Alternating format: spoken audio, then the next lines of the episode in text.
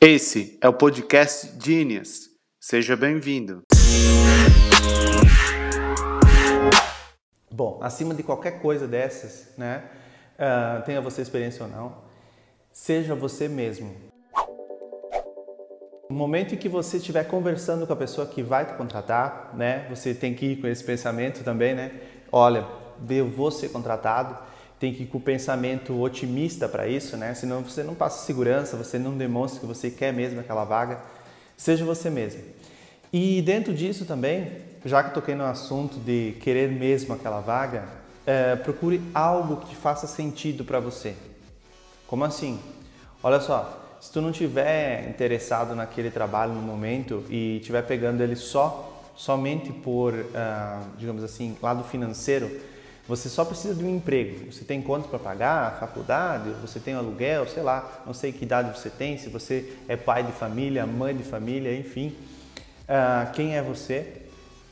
Isso não importa, né?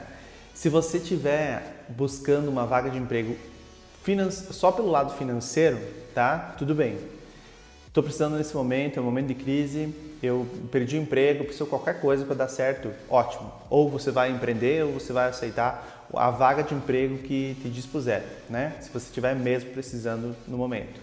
Agora, digo para você, se você for aceito, né? Você for contratado e aquilo lá não é para ti, é, a busca continua, né? Não para por aí. Vai atrás daquilo que te satisfaz, aquilo que você acredita que faz sentido para você fazer, né?